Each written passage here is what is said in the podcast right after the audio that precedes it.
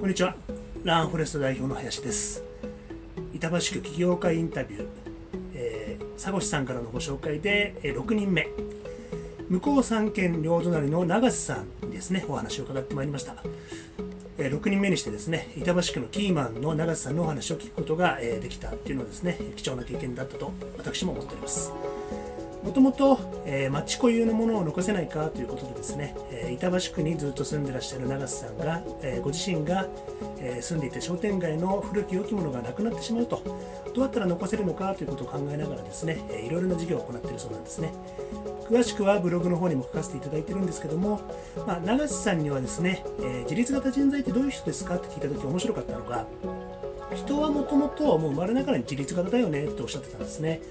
その中で環境によってもしかしたら自立という気持ちが削られてしまうのではないかとあ面白い話だなと思いました。その中で、えー、永瀬さんがですね自立型人材をもし育てるとしたら大きくは教育なんだよねと。その中で、えー、教育育てるためにはとことん聞くことが大事なんじゃないかとおっしゃってました。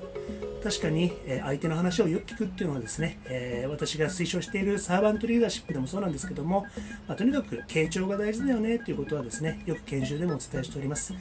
とことん聞き切るのが永瀬さんの自立型人材の育て方というのを聞いてですね私も心強く思いました。永瀬さんありがとうございました。それでは。